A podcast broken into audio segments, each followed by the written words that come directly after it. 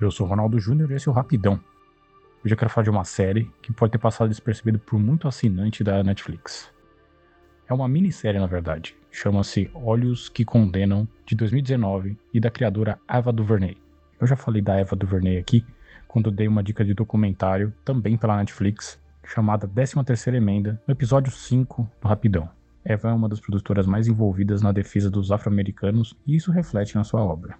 A minissérie trata de um caso real em que cinco jovens adolescentes são acusados de estupro de uma jovem que corria pelo Central Park. Os quatro episódios se passam ao redor de como se deu o julgamento e a condenação desses jovens. É bom avisar que a série é bastante revoltante e angustiante. Isso se dá pelo belo trabalho de atuação do elenco. O clima era tão pesado durante as gravações que a produção da série resolveu disponibilizar um apoio psicológico para toda a equipe durante e após as conclusões das filmagens. Entre os destaques de atuação, vale falar do ator Jarrell Jerome, que ganhou o prêmio Emmy de melhor ator em minissérie ou filme para TV. Se você seguiu meu conselho da semana passada e foi assistir Mr. Mercedes, vai perceber que Jarrell atua nas duas séries. Por sinal, vale a pena acompanhar a carreira desse rapaz.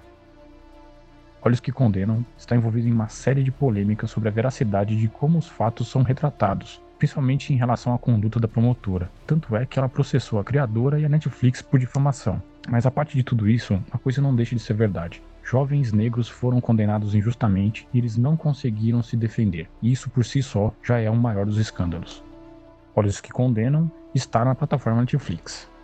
Se você quiser mandar uma dica para Mate que está aqui às segundas, discordar do Roger que está aqui às sextas, ou agradecer a Verônica que deu uma dica no sábado sobre perfumar a casa, ou simplesmente me insultar, o e-mail é rapidãopodcast.gmail.com. Aí vai mais três dicas finais.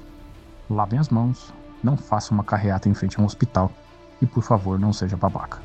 Amanhã eu volto com uma dica de quadrinho. Grande abraço e até amanhã.